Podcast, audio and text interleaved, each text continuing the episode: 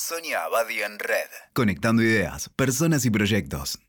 Hoy estamos entre dos grandes temas, la tecnología y en particular la inteligencia artificial y las habilidades llamadas soft o habilidades blandas. Y quiero hablar de una particular manera de maridaje muy interesante que se genera cuando nos hacemos cargo del uso de la inteligencia artificial con sus ventajas y desventajas y de las habilidades soft con sus potencialidades y sus limitaciones. ¿Puede la inteligencia artificial reemplazar a las personas?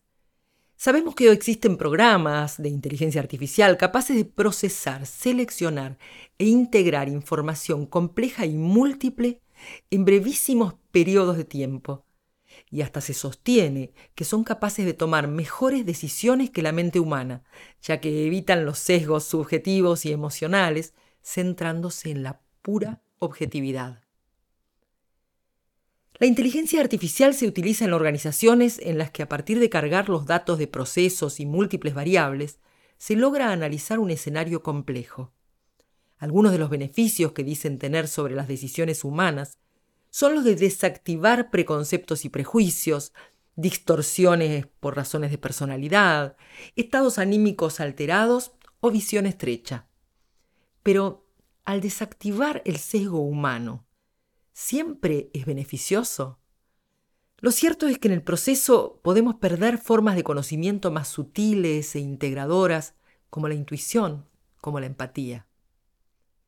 Una persona intuitiva percibe variables como el potencial de la gente, su estado emocional, los caminos de la motivación, hasta la tendencia del contexto, que a veces no es evidente desde la lógica pura, sino solo desde la lectura entre líneas.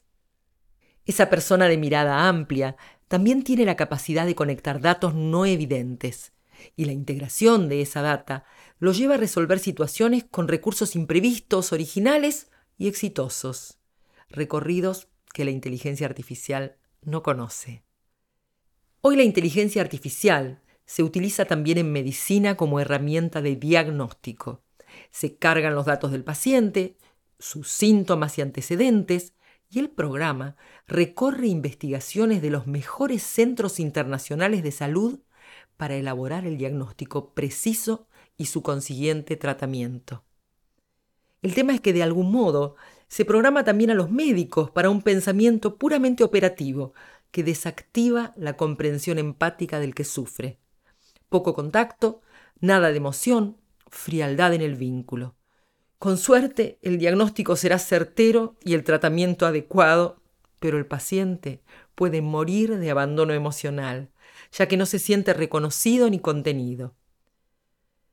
Existe una historia del paciente que la historia clínica no nos cuenta.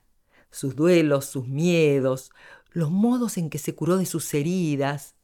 Si no se genera un vínculo de confianza con el médico, los pacientes y sus cercanos se olvidan, entre comillas, de contarnos datos esenciales para el diagnóstico. He visto con frecuencia que pacientes o sus familiares niegan, relativizan o minimizan temas esenciales.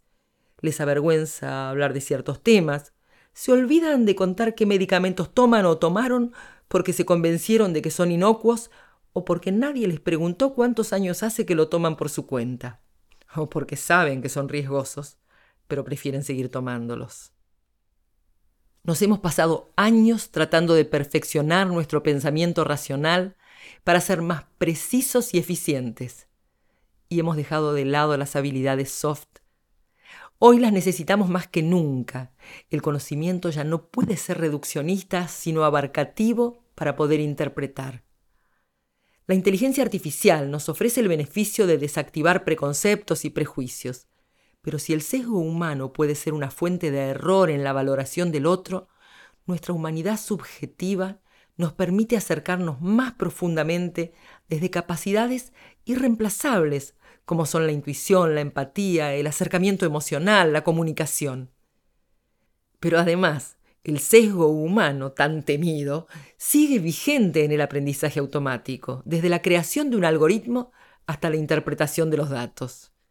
Sesgos como sesgo de confirmación, cuando una persona acepta un resultado porque confirma una creencia previa, o sesgo de disponibilidad, poniendo mayor énfasis en información relevante para el individuo que información igualmente valiosa de menos familiaridad.